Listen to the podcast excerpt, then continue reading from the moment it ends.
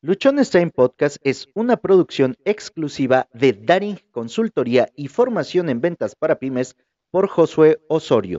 Con algunas preguntas generadoras. Perfecto, listo, listo, listo, claro que sí. Se puede presentar normal e información, Bienvenidos. ¿cierto?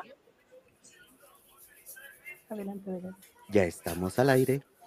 Bienvenidos al episodio 882 de Luchón Time. Hoy es lunes de hablar de la neurodiversidad. Saludos a nuestros amigos de Gas que están pasando aquí a un lado y traen la música a todo volumen. Flama, patrocínanos este espacio. Es lunes, lunes de hablar de la neurodiversidad y hoy tenemos invitada de... Ya saben que cada programa de la neurodiversidad contamos con expertos, con conocedores, con personas que nos van a ayudar a comprender mucho mejor acerca de esto que de repente, como nos lo han indicado varios de nuestros participantes, se habla de pronto solamente del aspecto negativo, de lo complicado, de aquello que podría no ser lo más agradable de la neurodiversidad, pero la neurodiversidad, y aquí sí cabe el pero, porque nos vamos a olvidar de los aspectos negativos y vamos a empezar a hablar de todo lo positivo, de todo lo bueno, de lo maravilloso que tiene ser neurodiverso. En el primer episodio que hablamos de la neurodiversidad, nos explicaron que todos, absolutamente todos, somos neurodiversos. Por lo tanto, bienvenidos a este club, en este club donde te compartimos lo mejor de cada parte de la neurodiversidad. Y hoy voy a dejar a Fabi que nos presente a nuestra invitada. A mí ya me conocen, yo hablo mucho, a mí me escuchan mucha frecuencia semana. Fabi, adelante, preséntanos a nuestra invitada de hoy y arranquémonos con el tema. Hola, hola, buenas tardes. Claro que sí, Josué, buenas tardes. Hola, Rosy, hola, maestra Lucy. Y efectivamente, el día de hoy, lunes, nos toca hablar sobre neurodiversidad, sobre TDAH. Y eh, creo que durante todo este tiempo, durante este año que hemos estado ya prácticamente hablando sobre este tema y que hemos eh, luchado por dar más información, todo lo posible de información a todo tu público, a todos nuestros eh, seguidores respecto a TDAH, pues no podíamos dejar pasar este día eh, tan importante para nosotros, ¿no? Se acerca nuestro aniversario como, como equipo de trabajo TDAH Oaxaca. Y uno de los temas importantísimos que creemos que es una respuesta porque muchas veces nos han preguntado, bueno, ya sabemos que mi hijo, que mi hija tiene TDAH, eh, los maestros ya saben que tiene TDAH, eh, ya sabemos identificar las características y ahora qué vamos a hacer y ahora qué corresponde. Entonces, hemos estado dando últimamente eh, algunas estrategias para poder enfrentar ¿no? Esta situación y que no se convierta en una barrera para el aprendizaje del alumno. Entonces, el día de hoy vamos a tratar el tema de em, diseño universal para el aprendizaje y tenemos con nosotros a la maestra Lucy Otero Rodríguez. La maestra Lucy es normalista y normalista superior, licenciada en educación básica con énfasis en ciencias naturales y educación ambiental especialista en docencia universitaria y magíster en educación inclusiva e intercultural con la Universidad La Rioja, España, en la espera de su certificado de terminación de la maestría en neuropsicología y educación con UNIR de España. Tiene siete años de experiencia en procesos de educación como asesora pedagógica, coordinadora regional y nacional en temas relacionados con educación inclusiva Además, ha trabajado en talleres, conferencias y procesos de formación a directivos, docentes, docentes de apoyo, orientadores, entre otros perfiles, con temas relacionados con diseño universal para el aprendizaje, ajustes razonables, estrategias pedagógicas para abordaje en el aula, política nacional, educación inclusiva, talleres sobre sexualidad y competencias socioemocionales, entre otros. Actualmente Se desempeña como asesora, capacitadora y conferencista en todo lo relacionado con la educación inclusiva y calidad educativa, estrategias didácticas flexibles enfocadas al diseño universal para el aprendizaje, que es el DUA, para la atención a la diversidad, multiculturalidad e interculturalidad dirigidos a rectores, coordinadores, docentes de aula, docentes orientadores, docentes de apoyo, padres de familia y bueno, todos los profesionales que brindan acompañamiento relacionados dentro y fuera del país. Además, ha realizado procesos de formación en didácticas flexibles y adaptaciones curriculares dirigidas a rectores y bueno, ya esto lo acabamos de comentar, y material educativo enfocado al diseño universal para el aprendizaje dirigido a docentes de aula y docentes de apoyo eh, relacionados todos con este mismo tema. Para finalizar, es diseñadora y ejecutora de un programa de diplomado en educación inclusiva con enfoque DUA y diplomado de neurodidáctica y educación dirigido a profesionales y padres de familia que trabajan con diversidad de estudiantes. Se desempeña como diseñadora de programas y cursos de educación superior y miembro del equipo de investigación Fénix, docente tutora virtual de programas como especializaciones y maestrías de la Universidad de Santander, además directora de proyectos dentro de la línea de realidad aumentada, también evalúa propuestas de estudiantes de maestría, eh, ha tutorado módulos como formulación de proyectos, tecnología educativa, caracterización de investigación aplicada, programas educativos en línea y bueno, un sinfín de, eh, de trabajos que realiza la maestra Lucy actualmente. Y bueno, yo creo que nosotros justamente por eso la, la invitamos. Ella también fue nuestra asesora en un diplomado que llevamos eh, el equipo de TDH Oaxaca. Y pues bueno, bienvenida maestra Lucy, bienvenida, porque la verdad estamos muy, muy contentas de que esté usted con nosotros. Es extenso, muy, muy extenso todo su currículum y estoy segura que falta muchísimo más porque mm, la verdad es que la experiencia y todo el conocimiento que tiene, pues nosotros queremos eh, que nos lo comparta porque tenemos a muchas personas docentes, eh, padres de familia y personas que se han acercado con el interés de saber qué vamos a hacer con, nuestro hijo, con su hijo pues, neurodivergente. Y pues maestra, para eh, bienvenida y para entrarle al tema, ¿qué nos puede usted platicar sobre qué es el diseño universal para el aprendizaje? Muy buenas tardes, Fabi. Muchísimas gracias por la invitación. Buenas tardes, Rosa, Josué. Muchas gracias por, por invitarme, por, por, ver en mí la persona idónea para, para el día de hoy estar acompañándolos de manera virtual desde Colombia, específicamente desde la ciudad de Bucaramanga. es un nombre raro, pero eh, es un nombre muy bonito, una ciudad muy bonita, se le llama la ciudad de los parques. Bien, eh, hay mucho que, hablar cuando se, trabaja sobre el diseño universal para el aprendizaje. Mucho que tejer, diría yo, y mucho aprendizaje. El diseño universal para el aprendizaje es un mundo extremadamente amplio, ¿sí? Eh, a mí me gusta metaforizarlo, por eso pues voy a permitir compartir pantalla porque sé que yo puedo compartir acá, entonces voy a, tomarme el atrevimiento de eh, utilizar eh, este dispositivo y esta aplicación para compartir con ustedes algo sencillito, pero que sé que los va a motivar y que les puede a ustedes, ah, podríamos decirlo, que mm, dar una idea mucho más clara de lo que es el diseño universal. Pueden observar la diapositiva, me comentan, por favor. Sí, sí sí se ve. Ok, perfecto. Se me cuentan si la, si la puedo pasar. Yo les digo ahorita a ver si la podemos pasar. Hasta ahorita la estoy magnificando. Pero me están escuchando, ¿cierto? Porque aquí se pone un poco lento. Sí, sí, se escucha. Perfecto.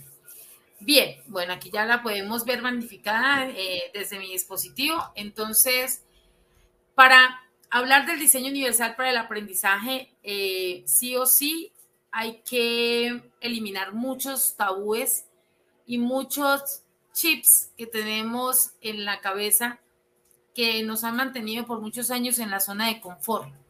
Para decirlo así, eh, en términos un poco más coloquiales, eh, la persona que se arriesgue a trabajar bajo el diseño universal para el aprendizaje debe salir de su zona de confort. ¿Qué es una zona de confort? El lugar donde yo estoy, me siento bien y donde siempre se han hecho las cosas de la misma manera. Por eso, eh, para poder trabajar bajo el diseño universal, yo necesito eliminar muchos paradigmas. Paradigmas como el tiempo, que es un factor muy importante para nosotros los docentes que dependemos de unas condiciones horarias para uno poder establecer unos contenidos temáticos con los estudiantes. Algo que el DUA no lo tiene en cuenta como premeditado o no lo tiene, no lo tiene en cuenta como un límite para poder trabajar una serie de contenidos temáticos. Otro elemento importante que hay que eliminar de nuestra cabeza es que no podemos seguir trabajando bajo contenidos temáticos. El hecho de estar fraccionando eh, el plan curricular o, el plan de estudios definitivamente hace que el maestro eh, esté dando solamente información y no desarrolle lo que realmente necesitamos que desarrolle, que son las competencias en los estudiantes. No solamente competencias de la disciplina, ¿sí? Del área, sino también las competencias transversales que necesitamos definitivamente que el estudiante eh, tenga muy presentes, como es el trabajo en equipo, el desarrollo del liderazgo, la innovación, la creatividad, el abordaje o el manejo de las, de las TIC y una serie de, eh, digamos, habilidades que usualmente las llamamos competencias que las necesitamos para el diario vivir. Entonces, son muchos chips. Estoy hablando aquí algunos elementos solamente que tendríamos que eliminar y un cambio muy grande en el sistema educativo, ¿sí? Yo he manifestado siempre que trabajar, yo estoy pasando las diapositivas, Fabi, ¿las pueden ver? Se ven muy bien. Perfecto. En este momento estoy en la tercera de una imagen de blanco y negro, ¿cierto? Bien. Entonces, eh, digo, eh, venía manifestándoles que el diseño universal para el aprendizaje, trabajarlo, no es fácil, no es fácil abordarlo. Eh, se requiere de una serie de elementos de proactividad, de recursividad, de creatividad del maestro y sobre todo que el maestro no esté como está este maestro aquí en esta imagen, sentadito, sino que esté interactuando con el estudiante para poder detectar esas barreras que no permiten la participación plena y efectiva de todos los estudiantes dentro del ejercicio de los derechos, ¿sí? Entonces, esta imagen representa claramente lo que normalmente buscamos en un currículo. Nosotros diseñamos currículos para un estudiante promedio. El diseño universal para el aprendizaje no tiene en cuenta el estudiante promedio. Ellos manifiestan desde el CAS, quienes son los que han creado el diseño universal, que no puede existir un estudiante promedio y no lo hay porque existe una variabilidad cerebral y una diversidad también de estudiantes que tienen unos intereses, particularidades, habilidades, que tienen unas, unos estilos y unos ritmos diferentes y que definitivamente yo debo trabajar bajo esa diferencia. Entonces, el DUA dice que no es el currículo, eh, no es el estudiante el que se debe ajustar al currículo, sino es el currículo el que debe ajustarse al estudiante. Pero aquí surge una pregunta para el maestro.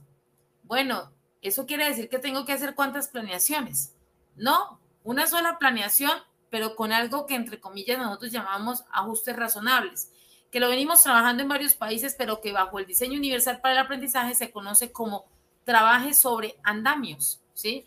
Los andamios son formas diferentes de cómo llevarle la información al estudiante para que el estudiante escoja esa mejor manera y pueda comprender la información, poderla codificar en su cabeza, poderla procesar en su cabeza y poder generar bajo su interés una expresión clara que sí entendió la información que yo le quise brindar.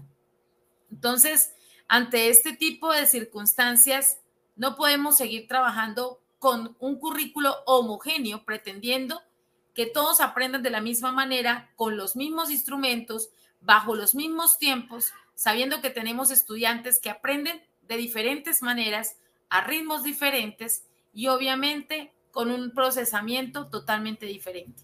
Por eso, este ejemplo que ustedes ven acá, ¿cierto? El maestro dice que para una selección equitativa vamos a hacer el mismo examen a todos y por favor, pues que trepen el árbol. Si podríamos generar una interacción en estos momentos, preguntaríamos quién saca 10 en ese examen por el simple hecho de decir trepe el árbol, pues definitivamente entre toda esta diversidad que tenemos, pues el mono saca 10, o sea que el examen está diseñado exclusivamente para, para el mono. Los demás se quedan atrás. ¿Por qué? Porque no hay posibilidad de trepar el árbol para los demás animales, ¿sí? Ahí es donde el maestro diseña un currículo para algunos estudiantes y los demás automáticamente salen excluidos porque no tienen esas habilidades. Nosotros diseñamos competencias sobre una taxonomía y esa taxonomía tiene unos verbos. Hay que ser muy, muy eh, eh, sensibles y muy inteligentes a la hora de diseñar porque en el verbo, en la acción, es que yo genero barreras, ¿sí? Y ese tipo de barreras son barreras curriculares. Cuando yo digo, por ejemplo, que quiero que todos los estudiantes comprendan y explican y expliquen que la célula es la unidad funcional de todo ser vivo, yo tengo que preguntarme si todos estarán en la capacidad de comprender y explicarme que la célula es la unidad funcional de todo ser vivo. Ahí es donde yo puedo limitar a algunos estudiantes que no tienen la, la habilidad o que en estos momentos su desarrollo cognitivo no está para comprender y para explicar, sino exclusivamente para identificar o para relacionar la célula como unidad funcional de todo ser vivo. Entonces ahí es donde entra eh, a jugar un papel importante el yo reconocer las capacidades de mis estudiantes y no tenerlo en cuenta por su discapacidad. Entonces, ahí es donde el maestro tiene que sentarse a pensar que no es que trepe el árbol, sino tengo que pensar en todos. Entonces, vamos a mirar qué tipo de acción le pongo. Entonces, que llegue al árbol, ¿sí? Y que llegue al árbol eh, de la mejor manera, como él pueda llegar al árbol, buscando la mejor forma o estrategia para llegar al árbol, pero la idea es que llegue al árbol, ¿sí? Y ahí es donde empiezo a reconocer que el elefante puede llegar esto eh, a su ritmo, pero de una forma segura, que esto, el perro puede llegar a una velocidad, ¿cierto? Bastante amplia de una manera probablemente segura que el pájaro lo puede hacer a través de su talento, como es el poder volar, ¿cierto? Y así sucesivamente con todos. Y aún así queda el pez. El pez es el que está en desventaja porque el pez, tenemos que buscar la manera que el pez llegue utilizando la mejor estrategia. Puede hacer que lo cargue el elefante, ¿cierto? Que lo lleve el pingüino, que lo lleve el mono. Alguien debe ayudarle. Y ahí es donde definitivamente generamos esas famosas barreras donde eh, muchos se quedan excluidos solo y exclusivamente porque no cumplen con el requisito que yo estoy implementando dentro de mí, mis objetivos o dentro de mis aprendizajes esperados. Entonces, todo el mundo es un genio, pero si tú juzgas a un pez por su habilidad de trepar un árbol, pues pasará el resto de su vida creyendo que es un idiota. Es una frase muy interesante de Albert Einstein y aquí es donde uno se sienta a pensar cuál es la mejor estrategia para que todos puedan lograr una participación plena y efectiva dentro del ejercicio de los derechos. A nivel internacional, eh, la UNESCO nos pide a nosotros trabajar sobre unas políticas, unas prácticas y unas culturas inclusivas. Me voy a referir solo a las prácticas. Ellos nos recomiendan que sí o sí el DUA es, es de las mejores estrategias para lograr vincular a todos los estudiantes, a lograr incluir a todos los estudiantes en el aula de clase y que podamos trabajar con todos los estudiantes. El diseño universal para el aprendizaje no es para la discapacidad y no es para los trastornos, es para todos los estudiantes que tenemos en el aula de clase. Ninguno se nos queda por fuera, no se nos puede quedar por fuera ningún estudiante. Entre más estrategias apliquemos, entre mayor cantidad de andamios podamos proporcionar en el aula de clase, podemos definitivamente trabajar la permanencia del estudiante y lograr esas promociones exitosas, esas trayectorias que sí o sí van a beneficiar al estudiante y sobre todo reconociendo en el estudiante lo que es capaz de demostrar y no lo que se le imposibilita eh, lograr o alcanzar.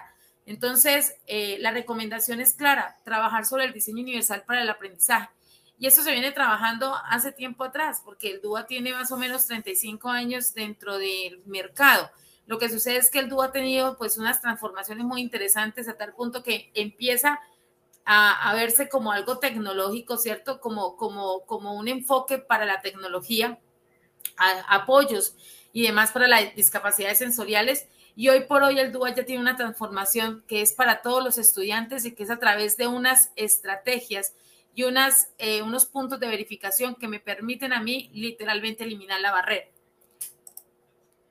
Eh, hay muchas formas de comprenderlo, ¿sí? Eh, esta imagen es recordar un poco en los años 40 cuando habían, apenas estaban empezando a surgir la aviación y demás, pero los aviones se caían y los ingenieros aerociviles decían, ¿por qué se caen los aviones? ¿Qué es lo que está pasando? Algo está ocurriendo y definitivamente se dieron cuenta que pasaba algo en la cabina de los aviones. Mandaron a hacer 10 eh, modelos de cabina para medirlos, medírselos a, a 4.000 pilotos y definitivamente pues nadie quedaba con, con, la cabina correspondiente. Los, ingenieros eh, comprendieron que no era el piloto el que tenía que ajustarse a la cabina, sino era la cabina la que debía ajustarse al piloto. Entonces empezaron a, realizar ciertas eh, transformaciones donde las cabinas fueran movibles, ¿sí? fueran eh, acomodadas al, al, torso, al largor de las piernas y de los brazos de los pilotos, logrando así estar a la medida ¿sí? Del piloto y poder establecer eh, un criterio mucho más seguro para eh, los pasajeros y los vuelos comerciales que en ese tiempo pues se establecían. Por consiguiente, esto vuelve y se insiste en que definitivamente eh, es el currículo, ¿sí? Porque si miramos en la educación, ¿cómo podemos nosotros contemplar si cuando uno va a un centro comercial y uno pide un par de zapatos, siempre nos dicen cuál es tu talla o cuál es el número de tu zapato? Uno dice, aquí en Colombia se habla de números enteros, entonces talla 37, 38, en Estados Unidos, no sé, en México si se hable de eh, número 7, 7 y medio, etcétera. Eh, y nos queda el zapato. Entonces, ¿por qué no se piensa lo mismo en educación, sabiendo que aunque todos estos niños que ustedes ven en esta imagen tienen 10 años, todos son diferentes, no hay uno solo que sea igual, ¿sí? Todos vienen con unos intereses, con unas habilidades que eh, posiblemente se reflejan en el aula de clase y que nuestra tarea es trabajar con todos al mismo tiempo, tratar de entender que fulanito viene con una serie de variables emocionales y no sé cómo vaya a rendir en el aula de clase y que tengo que inyectarle motivación, saber que a otro estudiante tengo que inyectarle eh, estrategias para la percepción, a otros tendré que inyectarle estrategias para la atención específicamente a los chicos TDAH, debo inyectarles autorregulación. Entonces, ¿cómo lograr hacerlo? ¿Sí? ¿Qué estrategias utilizar para que estos niños logren estar conectados en el aula de clase, implicados en el aprendizaje y desarrollar las competencias que es lo que yo necesito lograr en el ámbito del contexto donde ellos están, independiente del área que corresponda, ¿sí? Nosotros estamos más enfocados hoy en día, aunque hablemos de miles de modelos pedagógicos, porque eso hay una cantidad de modelos pedagógicos muy espectaculares y uno se asombra que los países están llenos de toda esa lectura hermosa, pero a la hora del té nosotros seguimos trabajando bajo la tradicionalidad, ¿sí? El tablero o la pizarra, el marcador, eh, el dictado, la transcripción, la evaluación individual, entre más callados, mucho mejor, entre más individualizado sea el trabajo, mucho más efectivo porque sabemos que están produciendo, pero ese es, eso es un, esos son ideales que se han venido construyendo a través de la historia y que seguimos repitiendo el patrón. Lamentablemente hoy en día no es así como se debe enseñar. Hay otras maneras diferentes de enseñar. Está la tecnología a la mano, están los dispositivos a la mano, está la creatividad que siempre ha estado, que debemos desarrollar en ellos y sobre todo definitivamente eh, el, poder vincular a un verdadero aprendizaje al estudiante porque para conseguir el concepto, pues yo le doy clic a un computador y me salen más de 10.000 páginas y yo quiero buscar sobre célula. Aquí no es darle el concepto al chico, aquí es mirar qué puede hacer el chico con el concepto, cómo lo puede aplicar en su contexto, cómo lo comprendió, ¿Qué llega a pasar si ese elemento llega a faltar? Es ponerlos a pensar. El DUA nos dice, pongámoslos a pensar, pongámoslos a debatir, pongámoslos a trabajar sobre la cultura del pensamiento, sobre el desarrollo de la crítica, la argumentación, pongámoslos a que diseñen, a que elaboren, a que se vinculen, a que se motiven, a que eh, expresen todos sus intereses y poder descubrir esos talentos que están escondidos y que la única manera de hacerlo es a través de la expresión. Entonces el DUA nos invita a eso, ¿sí? A que el maestro innove, ¿sí? Realmente las estrategias. No estamos diciendo, o el DUA no dice, es que quite el dictado o quite la transcripción, profesor. Eso no es. El, el dictado y la transcripción son ahorita estrategias que están mandadas a recoger porque el propósito de memorizar a través del dictado o de la transcripción no está bien. Entonces, es una estrategia que se pierde, por consiguiente no es innovadora. Pero si yo quiero que el chico aprenda eh, orientación o que el chico logre esto, trabajar bajo, bajo eh, la caligrafía, la redacción, la mejora de la letra, pues claro, el dictado y la transcripción es la mejor estrategia, ¿sí? Toda estrategia debe tener un propósito muy claro para poder lograr desarrollar competencias y ahí deja de ser una, una, una estrategia tradicional para pasar a ser innovadora, que es lo que buscamos. Entonces, está resumido en esto. El sistema educativo debe saber que aprender esto, ¿sí? Es igual de importante aprender esto. Es totalmente, las dos son, áreas son totalmente importantes. Eh, pero a veces le damos mayor importancia a esto cuando no todos van a salir matemáticos que a esto, sabiendo que con la, con la música, con el arte, yo puedo desarrollar talentos, ¿sí? No quiere decir que las matemáticas no, claro, pero es que hay competencias como el desarrollo lógico, ¿cierto? El la resolución de problemas, que son eh, competencias que vamos a necesitar para la vida más no memorizarse todo este tipo de fórmulas como si quisiéramos que todos salieran matemáticos, ¿cierto? Como si todos salieran químicos. Entonces, apréndase todos los elementos de la tabla periódica cuando eso ya está en Internet. Yo lo que quiero es que él conozca un poco más a profundidad sobre la tabla periódica, por ejemplo, porque yo no puedo consumir azufre. ¿Qué está pasando hoy en día? Después de 75 años, después, eh, perdón, eh, después de 75 años que la bomba de Hiroshima cae a Hiroshima, y la vuelve nada, ¿cierto? 75 años después se siguen presentando mutaciones genéticas de una manera exorbitante, ¿cierto? ¿Qué, qué está pasando allá en esa, en esa, en esa ciudad? Lo mismo pasa con, eh, con Chernóbil, ¿cierto? ¿Qué está pasando en Chernóbil? Porque todas las mutaciones existentes, porque no se puede vivir allá. Entonces eso tiene relación con la tabla periódica. Miremos este tipo de situaciones. ¿Qué puede pasar si yo, por ejemplo, consumo azufre? Eh, ¿Qué pasa en mi, en mi estómago cuando yo me tomo una, una aspirina efervescente? Eso es lo que necesitamos que el chico logre comprender lo que puedo yo hacer con la tabla periódica, más no mirar cómo yo voy a organizar la tabla periódica porque ya está organizada, ya no la dejo organizada Mendeleev. Entonces, como él ya no la dejó organizada, ¿qué tenemos que hacer? Pues mirar para qué sirve cada elemento y por qué yo no puedo revolver ciertos elementos, mezclar ciertos elementos posiblemente perjudicando mi existir o el existir que de los que tengo a mi alrededor. Eso es lo que básicamente busca el diseño universal, ¿sí? Y quitar estos paradigmas por parte de los papás, ¿sí? ¿Tenés compañeros nuevos este año? Sí. ¿Hay alguno que, se porte raro? No. ¿Y no hay alguno que sea diferente? Pues todos somos diferentes, sino cómo sabrían los papás cuáles son sus hijos. Los niños llegan con algo muy claro eh, y es el tratar de llevársela bien con todos los compañeros, ¿sí?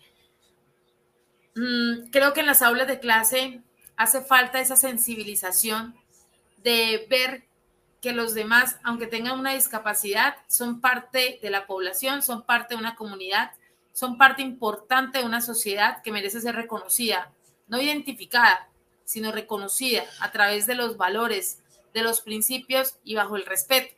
Entonces, a veces los papás somos muy em, recurrentes en querer estigmatizar la discapacidad, ¿sí? Hay papás que no permiten que sus hijos estudien con niños con TDAH, con niños con autismo, porque dicen que son peligrosos, etcétera, y, y demás. Entonces yo creo que hace falta como esa sensibilización, ¿cierto? El DUA lo permite, el DUA permite trabajar esta sensibilización, el reconocer estas, estos trastornos que se presentan en las aulas y cómo poder abordarlos, porque es que el profesor puede tener toda la empatía, pero a veces no tiene las herramientas, entonces se queda corto, ¿sí? Porque no sé cómo trabajar con este chico, me hace falta hacerlo, quiero hacerlo, pero no tengo las armas, no tengo las herramientas, no tengo los implementos.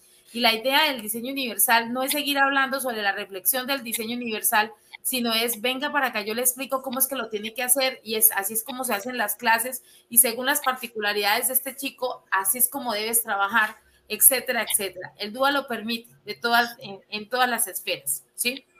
Vamos a mirar acá rápidamente esta imagen.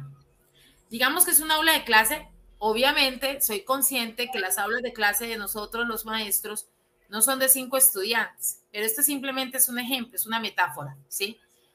Todos los estudiantes vienen iguales para nosotros, ¿sí? Nosotros vemos iguales. Todos vienen sonriendo y demás.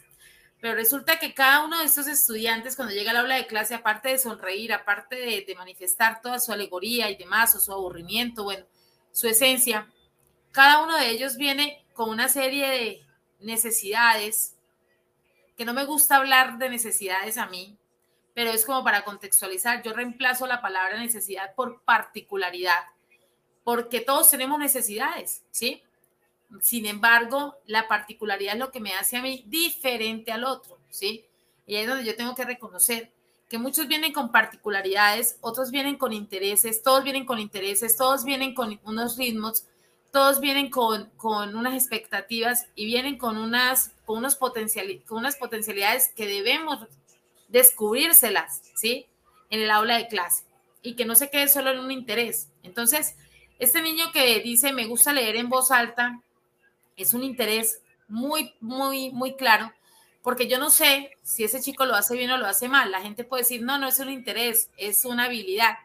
No sé si es una habilidad porque yo no lo, no lo he escuchado, entonces yo no puedo decir que el chico es un muy buen orador, ¿sí? Hasta que no lo escuche, pues no puedo eh, descifrarlo. Y para poderlo escuchar, pues yo debo diseñar actividades que me permitan escucharlo intencionalmente, para saber qué tanto potencial tiene, porque a futuro puede ser un orador, puede ser un político, puede ser un masificador, es un líder, ¿sí? Porque los que, los que son líderes tienen un tono de voz alto y les encanta leer en voz alta y les encanta comprender, por lo menos yo comprendo la información leyéndola en voz alta.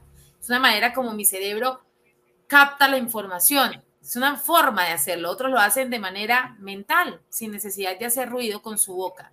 Me gusta pintar, es otra, otro interés. No sé si el chico es bueno o es malo, necesito que me lo exprese. Me gusta leer sobre animales, es igual, ¿cierto?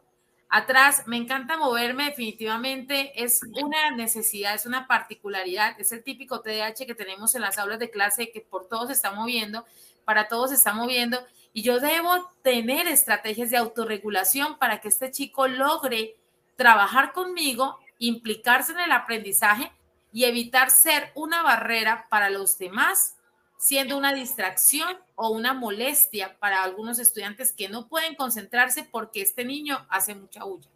Entonces necesitamos buscar estrategias de autorregulación. Y definitivamente la niña de atrás dice que habla dos idiomas, eso ya es una habilidad, es un talento que la niña tiene. Entonces, en el contexto del DUA, a mí el DUA que me dice, como tú tienes todo esto que es acá, ¿cierto? Que no solamente es esto, porque estamos hablando de 30 y algo estudiantes, eh, yo debo diseñar una actividad donde, esto, donde deba sí o sí implementar la lectura en voz alta para garantizar, garantizarme a mí misma como, como maestra cómo lo hace este estudiante. ¿sí? Me gusta leer en voz alta. Entonces, aquí claramente debo trabajar la narrativa oral, ¿cierto? Donde yo comience a leer el cuento en voz alta e intencionalmente le diga a él, bueno, léelo tú, Juanito, ¿sí? Sigues tú, Juan, y Juan lo haga para poder saber si es bueno o es malo leyendo, ¿sí? Pero aparte de eso, debo diseñar una actividad también donde intencionalmente haya algo para pintar, para poder saber si este es un Picasso, ¿sí? Si este chico es un botero, no sé qué es.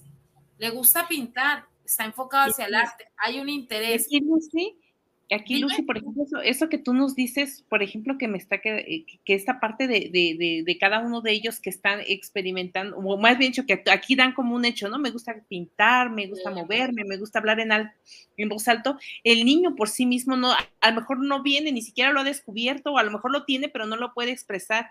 Y esto tiene que estar muy eh, desmitificado del docente porque realmente a veces el docente quiere escuchar eso así tal cual, ¿no? Este, a mí, a ti qué te gusta hacer, ¿no? Me gusta bailar, me gusta pintar, y a lo mejor no han explorado otras áreas donde puedes, de, la maestra, siendo, como bien dices, ¿no? Creativa, observadora, y dejando esa parte de, de, de, de, lo tradicional que te va a permitir precisamente conocer a tus estudiantes y diversificar y sobre todo desmitificar lo que se conoce como el DUA. A mí hay veces que los docentes me dicen, es que yo no tengo tiempo de hacer eso. Piensan que es un documento que, tiene administrativo y no ven una oportunidad de, donde todos, de, donde todos estos niñitos que están con sus habilidades o sus, como dices tú, sus particularidades, más bien dicho, este, puedan desarrollarlo y que, pero que el maestro esté realmente en el DUA se ve esa el que tú quieras rescatar esa particularidad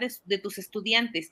Eh, desde tu experiencia, ¿cómo podemos, eh, en este caso, que los docentes que aún creen que, están mitificando esto de que digan es que es un documento, no es para todos, o yo no tengo el tiempo, que ellos vean esa importancia, sobre todo como nos los has, eh, nos los has desglosado, creo que es muy claro, pero todavía hay muchos docentes que se rehusan porque piensan que es un trabajo extra y sobre todo esto que, que, tú descubres acá, se me hace maravilloso cómo lo, cómo lo planteas, ¿no? Es, es eh, Fabi, es, un, es difícil. El, DUA, aplicar DUA y diseñar sobre el DUA no es fácil, ¿sí?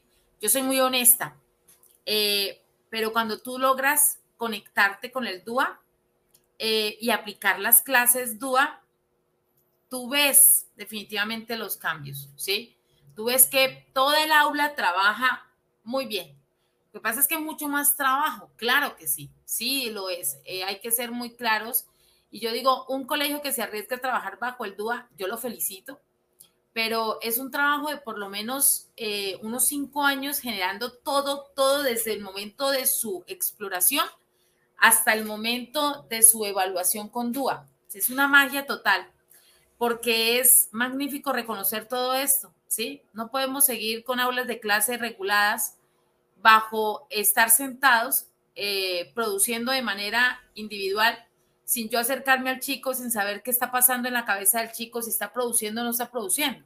Mi pregunta es, ¿qué pasa con un estudiante cuando me deja una evaluación en blanco? Yo me tengo que preguntar, no, no juzgar y decir, es que no estudió, no, no sabemos si entendió o no comprendió la información, porque a veces nuestras preguntas son tan ambiguas que el chico entiende otra cosa y le da miedo contestar lo que él interpreta por X o Y razón, entonces prefiere dejarla en blanco, ¿sí?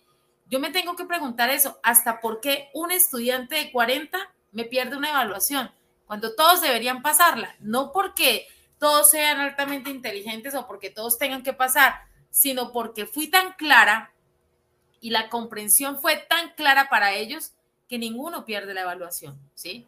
Es lo que buscamos con el DUA. Dime. Claro, este, maestra, y, esto nos lleva a este modelo tradicional que se tiene o este enfoque tradicional que se tiene como docentes, ¿no? Eh, yo creo que nos hemos topado con algunos que dicen yo hago, em, pues eh, busco las formas para que haya muchas estrategias, responder a las características de los alumnos, pero continúan con prácticas tradicionales como lo que acaba de decir, el, que el pase de lista y que sentados y que no te pares y hasta que yo te diga te puedes levantar de tu lugar, etcétera, ¿no? Entonces, es muy complicado que se cambie a lo mejor ese chip. No es difícil, no es, no es imposible, pero sí es complicado que ese maestro o maestra con esta eh, eh, educación tradicionalista retome su parte creativa, que todos lo tenemos, todos los, los, los seres humanos somos creativos, solamente que no nos la creemos a veces, em, y que se convierte en una persona facilitadora del aprendizaje, ¿no? Buscando justamente las estrategias para lo que acabas de, comentar, ¿no? Leer en voz alta para que pinten, para que se puedan mover, para que puedan bailar, para que eh, los otros niños puedan hacer investigaciones, etcétera, dándoles a cada quien lo que necesita. Pero aquí lo importante es el rol del docente, el, lo que nosotros como docentes podemos hacer para transformar este contexto.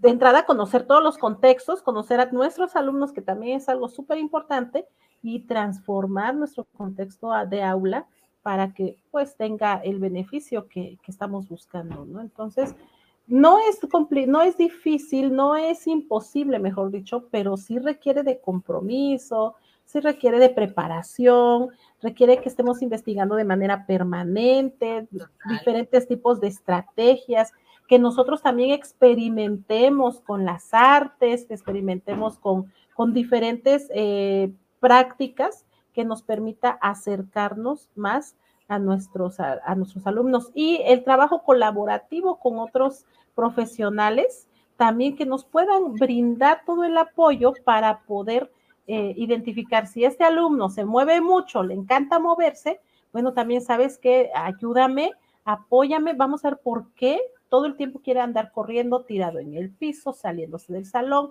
o me quiere, o me pide agua cada cinco minutos, o va al baño cada diez minutos.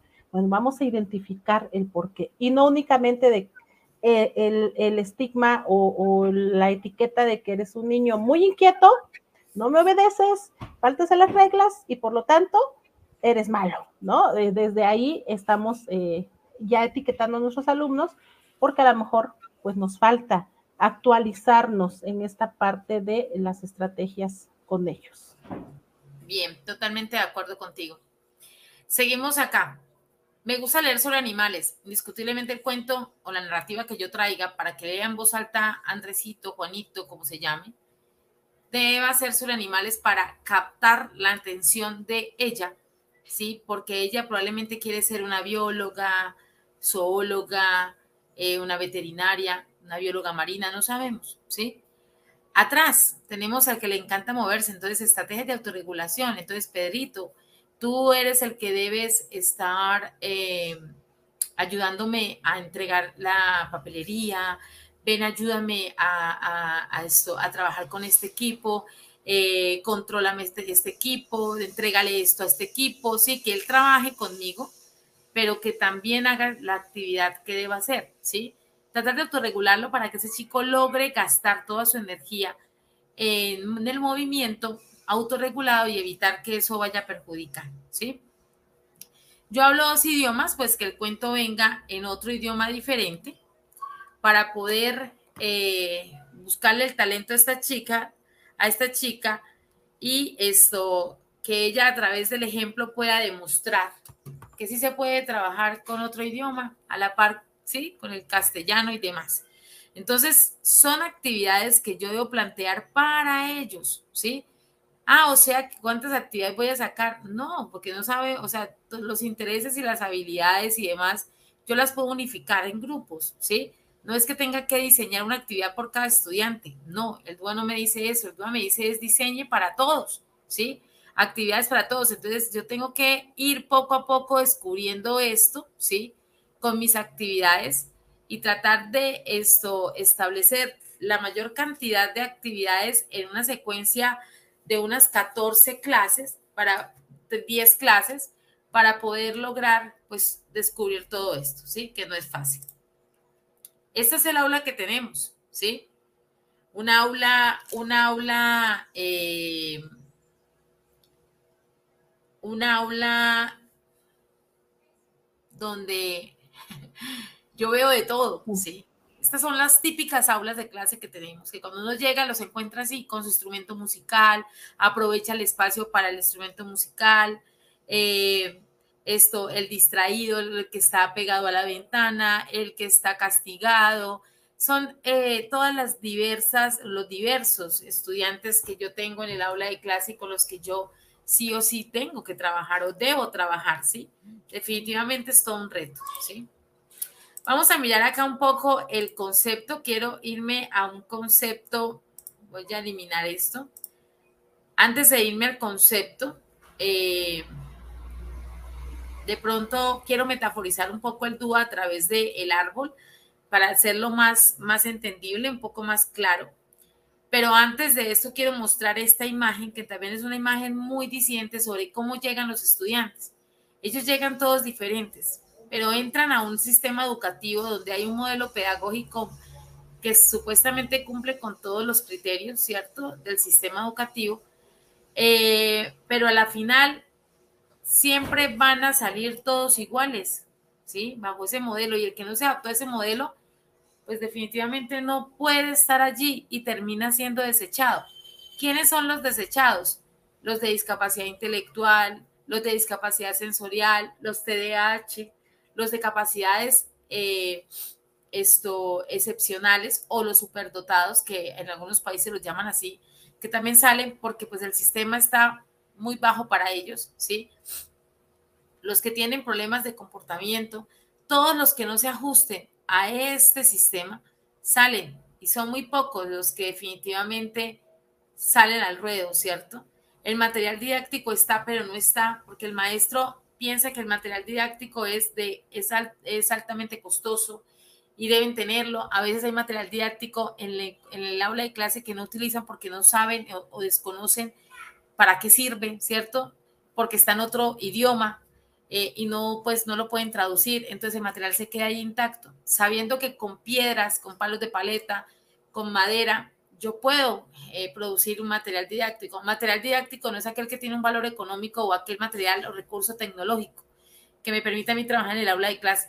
Material didáctico es todo aquel objeto que tenga un propósito pedagógico que me permite a mí trabajar con el niño, ¿sí? Definitivamente para el desarrollo de competencias. Eso es material. Entonces, una piedra coloreada de rojo, con una piedra coloreada de amarillo, con tres piedras coloreadas de azules, eh, de color azul, y cinco piedras de color negro, puede ser un material didáctico si yo lo trabajo para el razonamiento lógico-matemático, para aprender a sumar. Es material concreto. Entonces, yo puedo diseñar mi propio material. No necesito un material exclusivo para yo poder hacerlo. Entonces, el material didáctico siempre está, pero no está. Que el maestro no es recursivo para hacerlo, ¿sí? Miremos esta metáfora que es la que me interesa, ¿sí? Esta es la metáfora del dual. Y acá voy a ser un poco más eh, de pronto un poco más específica para hacer entender la importancia que tiene el dúo. El árbol tiene tres partes, unas raíces, un tallo y unas ramas. Eh, ¿Cuál es más importante? Yo considero que todas las partes son importantes, sin embargo la raíz es fundamental, ¿sí? La raíz del dúa o la raíz del árbol, eh, metaforizado en el dúa, es la planeación del docente, así, es la planeación del, del docente, la raíz. Entonces esa planeación está fundamentada en el DUA, definitivamente, pero tiene otros cuatro elementos supremamente importantes. Un primer elemento es la pedagogía, que es la pedagogía, es la disciplina que me permite a mí identificar falencias y habilidades de mis estudiantes, ¿sí? Falencias y habilidades de mis estudiantes que eh, yo puedo reconocer y que me permiten a mí trabajar bajo unas estrategias para eliminar la eliminación de las barreras. Entonces la pedagogía es fundamental, ¿sí? Por eso el DUA eh, es más comprensible para los que somos maestros que para los que son de otras ramas, porque es pedagógico, ¿sí? Pedagógico al 100%. Trabaja la neurociencia. Aquí la pregunta es que el maestro debe sí o sí conocer cómo aprende el cerebro de su estudiante. Si el maestro no sabe cómo aprende ese cerebro, pues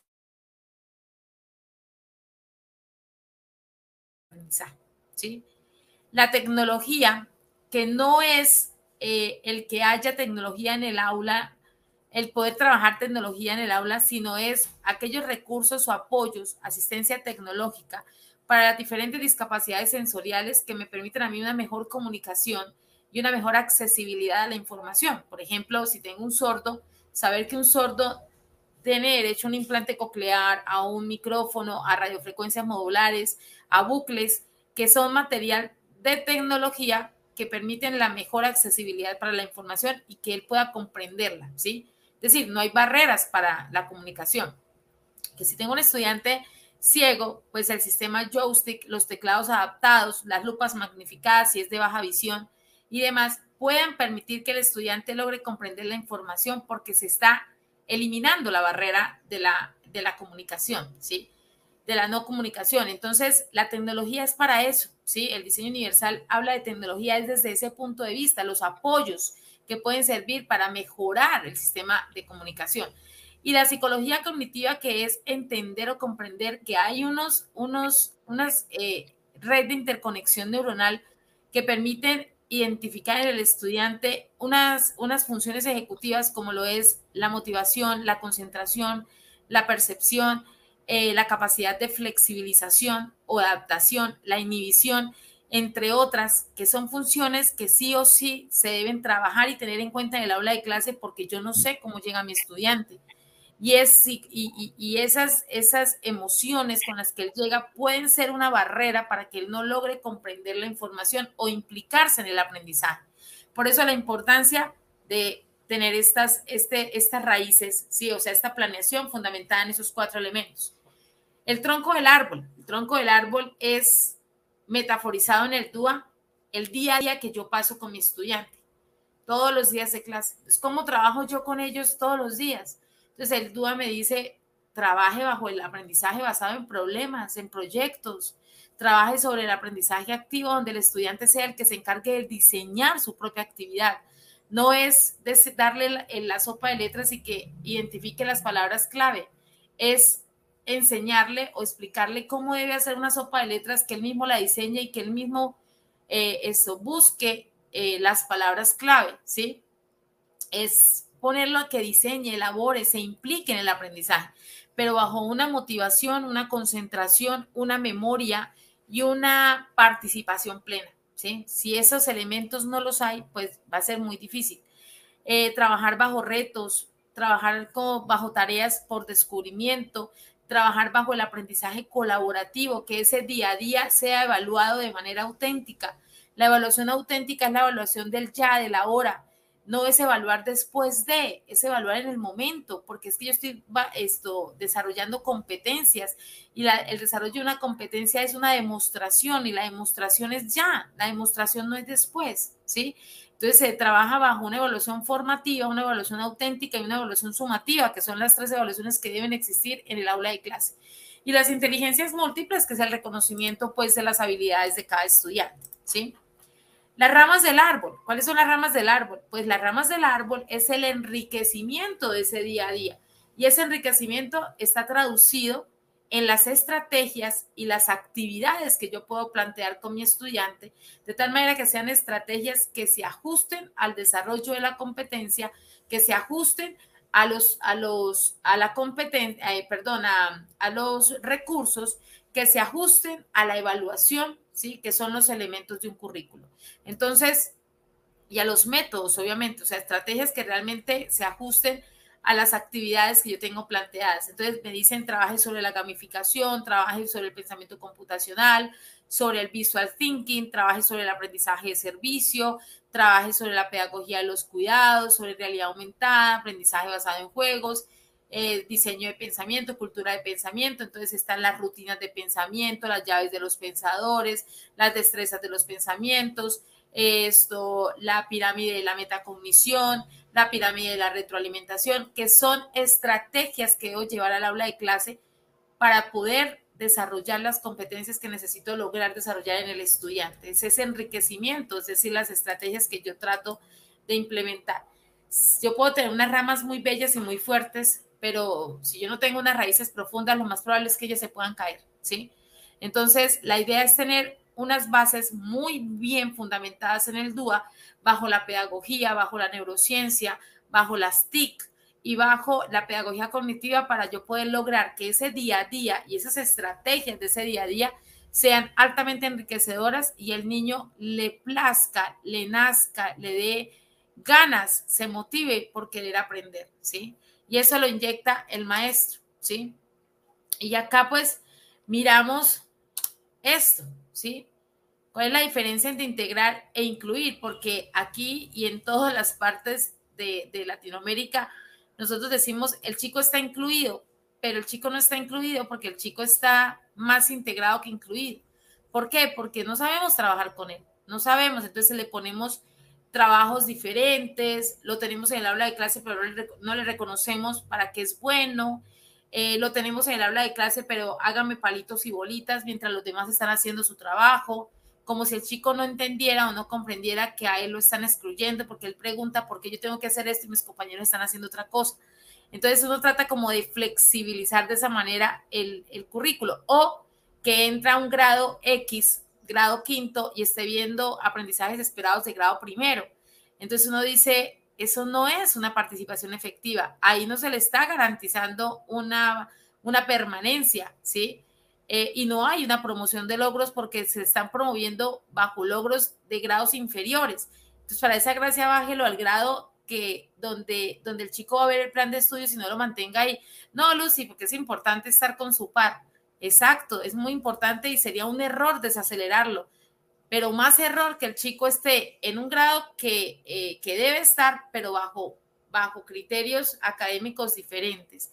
Entonces, aquí es donde debemos saber hacer una flexibilización curricular y trabajar bajo unos muy buenos ajustes, como esto que ustedes ven acá, ¿cierto? Genial, yo también quiero un sombrero de globito, dice el cuerpo espí. La musaraña le dice, oh", y el oso le dice, este, no hay cómo hacerlo, pero definitivamente llegamos a un punto en que sí o sí hay que hacer ajustes, que aunque él no tenga el globito en su cabeza, porque sus mismas pullas son, que son su beneficio, son una, eh, una barrera para pensar en cómo ponerle el globito, pues el ajuste muy claramente es la cuerda que está acá. Eso es lo que hay que hacer con los chicos, ¿sí? Independiente como tenga el material, que lo tenga, ¿sí? obviamente basado en todas las posibilidades de reconocimiento de las capacidades que el chico pueda demostrarme, ¿cierto? Porque me puede demostrar muchas cosas con este globo, al igual que la musaraña, al igual que los, ¿sí? Puede que lo tenga de una manera diferente, pero lo tiene y eso es lo que importa, ¿sí? Que ahí es donde el ajuste razonable juega un papel importante para poder trabajar con el estudiante. Entonces, aquí nos preguntamos qué es el DUA, pues es el conjunto de principios para lograr desarrollar un currículo que le dé a todos los estudiantes una igualdad de oportunidad para aprender.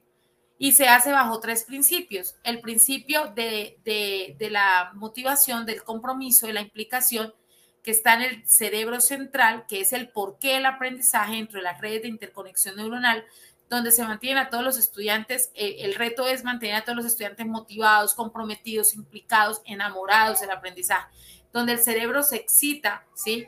Y logramos tener aprendizaje a través de retos, a través de desafíos, a través de la risa, a través de las emociones, ¿sí? Tenemos la red de representación, que es el que el aprendizaje, que es el cómo yo le llevo la información a mi estudiante. Entonces, porque es que acá es cómo el estudiante recopila hechos, memoriza, categoriza, y acá juega un papel importante el utilizar todos los recursos sensoriales que podamos utilizar. Entre más esto, eh, elementos sensoriales utilicemos, ¿sí? Mucho mejor. Entonces aquí nos dice, el nos recomienda eh, trabajar tres sentidos, súper, pero si usted trabaja los cinco, mucho mejor, ¿sí? Y la red de expresión es la estrategia, es decir, el cómo el estudiante me va a demostrar lo que aprendió. Entonces acá se trabaja bajo las funciones ejecutivas, cómo se organiza, cómo planifica para poderme dar un, resultado, cómo comprende la información, cómo la expresa a través de su interés, ¿cierto?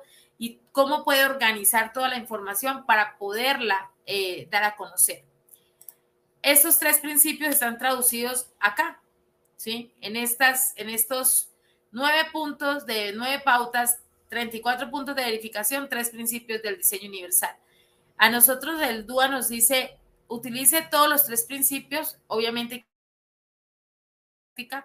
hay que utilizar todas las nueve pautas, nada de eso es negociable si entrego, si, si trabajo sobre unas y sobre otras no, no. Nos dicen trabaje sobre todas las áreas, sobre todas las pautas, pero lo que sí es opcional, dependiendo del aula que tengo, eh, bajo mi responsabilidad, pues eh, son los puntos de verificación. ¿Cómo se trabaja el DUA? Eh, esta infografía, esta infografía me dice a mí, profe Lucy, pilas, porque pueden haber barreras para el interés de los estudiantes. Entonces, para esas barreras, porque esto me dice a mí, ¿dónde encuentro la barrera? Y esto que yo tengo acá es, ¿qué debo hacer para eliminar esa barrera? ¿Sí? Yo puedo tener niños desmotivados, niños que no son autónomos, niños que con nada se distraen, ¿sí? Entonces yo debo tratar de trabajar bajo elección individual y, y autonomía para aquellos niños que no son autónomos. Entonces, brindarles posibilidad de trabajar de una manera eh, individual, sí, que él elija cómo quiere trabajar para lograr el desarrollo de la autonomía, no obligarlo a que tenga, tiene que ser en equipo, no obligarlo a que tiene que ser individual, ¿sí? Eh, quitar riesgos, quitar amenazas, es decir, quedan cinco minutos y en cinco minutos recojo y el que no me entregó en cinco minutos, pues no le, no le recibo. Esos cinco minutos se convierten en lo más torturante para ese estudiante. ¿Por qué? Y no va a lograr dar un resultado. ¿Por qué? Pues sencillo, porque yo lo estoy amenazando y bajo amenazas y distracciones, pues nadie logra llegar, ¿sí? Y así sucesivamente con todos los demás elementos. ¿Me prendes la luz, amor, por favor? Entonces, el docente, el DUA dice que el docente acá es un arquitecto, es un diseñador de paisajes, es un constructor de ambientes flexibles y es un desafío trabajar bajo el diseño universal, pero es lo más adecuado para ellos. Entonces, ¿qué tipo de estrategias hay? ¿Sí? Así rápidamente para terminar. Propuestas pedagógicas como la gamificación, el escape room, el breakout, el aprendizaje basado en juegos, el aprendizaje de servicios, trabajar bajo la pedagogía de los cuidados todo este tipo de material ustedes lo encuentran en Google. Ustedes buscan aprendizaje de servicios, ustedes buscan pedagogía de los cuidados. A mí me encanta la pedagogía de los cuidados para los chicos de, de, bachillerato, los grandes, ¿sí? Los que están en los últimos grados. ¿Por qué? Porque eh, se trabaja sobre el medio ambiente, se trabaja sobre la problemática actual, sobre la globalización, se trabaja sobre la economía mundial, se trabaja sobre, sobre el feminismo, ¿sí? Sobre el machismo y eso es debatible. Entonces, generar esos grupos de debate bajo la pedagogía de los cuidados es sumamente importante. Sí, eso genera muchísima, muchísima reflexión y criterio a la hora de trabajar. El segundo principio, que es el que el aprendizaje, ¿cierto? Donde es cómo se muestra, cómo yo busco la forma de, de mostrar de la mejor manera el aprendizaje, pues es tener en cuenta las inteligencias múltiples y tener en cuenta propuestas como el visual thinking, que es a lo dibujando, el Flight Classroom, la realidad aumentada, que eso interesa muchísimo, el trabajar bajo realidad aumentada. Hay muchos aplicativos. Yo ya hice un ejercicio de sacar aplicativos esto para trabajar gratuitos, eh, los que tienen la posibilidad de trabajar bajo internet en las aulas de clase y salieron más de 300 aplicativos gratuitos para trabajar memorización, para trabajar comprensión, para trabajar esto, eh, aplicabilidad, eh, para trabajar diseño y creación y todo bajo los dominios de la taxonomía, que es lo que debemos trabajar, ¿sí? Lectura fácil, que es para los chicos con discapacidad intelectual, que es para los chicos con dislexia, ¿sí? Que es una técnica que se trabaja para mayor facilidad de la comprensión de la información a través de eh, textos cortos, eh, con, con lenguaje muy sencillo, y demás. La enseñanza multinivel, que es el reconocer las capacidades de los estudiantes a, través de los seis dominios de la taxonomía, que es recordación, comprensión, aplicabilidad, análisis, evaluación y diseño y creación. Entonces, hacer actividades que, donde esos dominios estén allí y trabajar bajo organizadores gráficos, ¿no?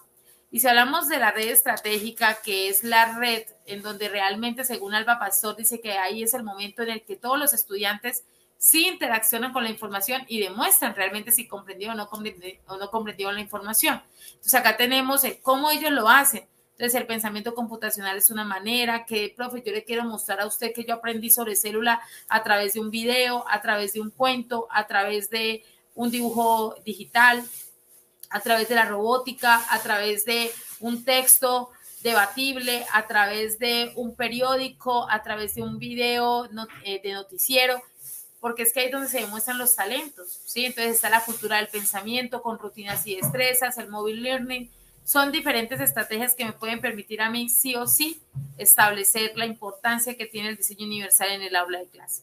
Con eso pues doy por terminada la sesión del día de hoy, agradeciéndoles nuevamente la oportunidad, a ver si fui lo más, eh, lo más eh, de pronto eh, comprensible a la hora de, sí, sí. trabajar muy, muy claro. Yo creo que yo creo que nos das mucha esta información valiosa, sobre todo que buscamos que, que, que todas las, todos los niños y sobre todo eh, nosotros en la línea ¿no? del TDAH, no es por segmentar, pero sí que los docentes conozcan los procesos, pero también que existen alternativas de abordaje y que sobre, no nada más es para niños con alguna discapacidad, como bien dices, es para todos, que se desmitifique esa parte, ¿no? De que se ha hecho para ciertos, cierta población o, que nada más se benefician los niños con alguna discapacidad, cuando vemos que todos son son realmente cuando nos das eh, esa analogía de, quién es este hábil para trepar un árbol, creo que ahí es donde el maestro reflexiona muchísimo, porque muchas de las, de las actividades que, realiza están enfocados a ciertos niños.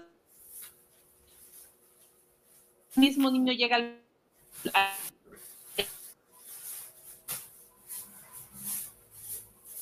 todo y creo que, que nos quedamos con esa parte todos, no hay una única manera de aprender, que el maestro tiene que estarse preparando en esta cuestión, no nada más de las estrategias, sino de cómo será el abordaje pedagógico y a, nivel cerebral, también desde la neurociencia que está basado en el enfoque del DUA, y, que realmente es eso, ¿no? Un enfoque y no es una metodología, y realmente creo que esas partes claras nos llevamos, el desarrollo de habilidades para la vida o de las particularidades que cada uno de los niños este, tiene, y creo que esto nos va a servir de mucha ayuda si, si nuestros estudiantes estuvieran en un aula con un docente que, que lleve a cabo el DUA, eh, los niños son los beneficiados, al igual que el maestro, porque también aprende de los mismos estudiantes. Entonces, eso nos va a enriquecer las aulas y creo que pues muy claro, muy claro la verdad. de este tiempo queremos.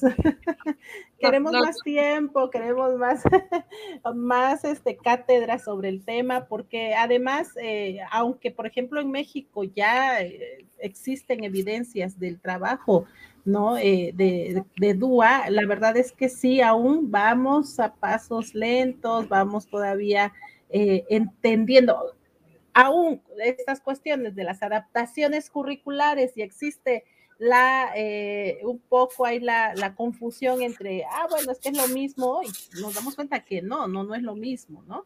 Porque no es lo mismo hacer una adaptación de un contenido, como lo decía al principio, trabajando por contenidos, que enfocarte en todo el grupo y, bueno, eh, proyectar tu clase. Muchísimas gracias, maestra Lucy. Como le dije hace un momento, necesitamos mucho tiempo. Eh, yo creo que hay, hay, muchas personas que se van a ir interesando más cada vez. Muchas de las. Muchísimo, es mucho, es mucho. Hay estrategias, está la parte reflexiva, está la parte aplicativa, está cómo se diseña una clase, cómo se diseña una competencia.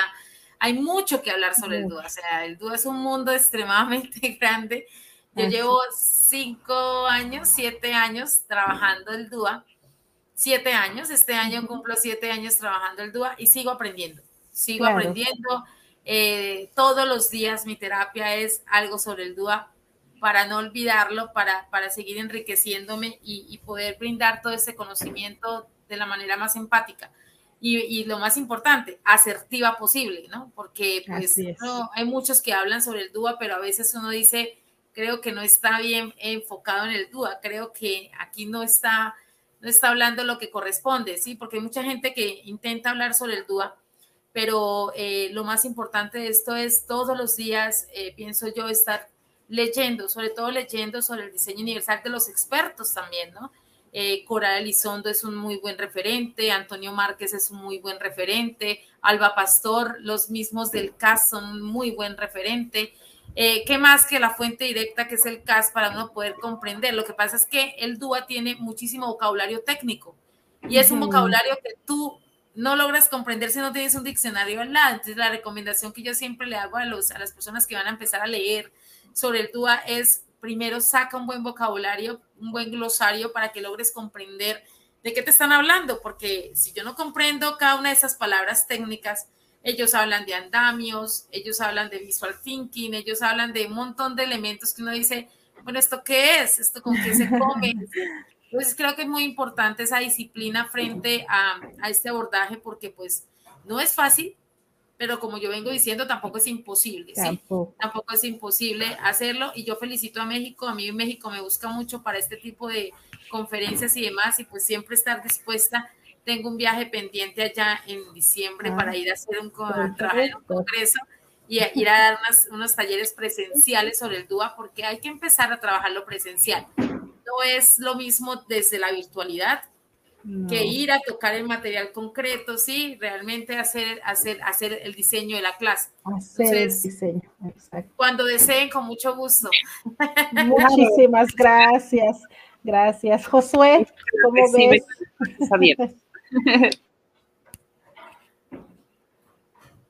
¿Qué opinas? Bastante interesante todo lo que aprendimos hoy. Eh, nos llevamos mucha información, muchos, eh, más que solo información, estrategias y formas de abordar todo esto que es definitivamente algo que tenemos que estar aplicando las aulas, como bien dijeron, no se trata de que eh, cortemos la misma tijera o acomodando dependiendo de uno. Eh,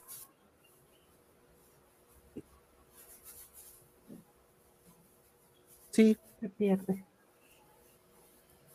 ¿Se corta? Se corta, sí. Bueno, de todos modos, pues en lo que regresa Josué, los invitamos para que eh, nos sigan en nuestras redes sociales, TDH Oaxaca. Estamos en Facebook, Instagram, eh, estamos también en TikTok y bueno, y también a Josué en sus redes sociales, que es Luchones Time. ¿Ya regresaste, Josué? Maestra, ¿dónde la podemos encontrar? me pueden, me pueden encontrar en las... sí, ya te escuchamos. Ya te escuchamos, Josué. Me pueden encontrar en las redes sociales eh, como Lucy Otero Rodríguez, mi nombre normal, Lucy, así como está escrito, Lucy Otero Rodríguez con Y.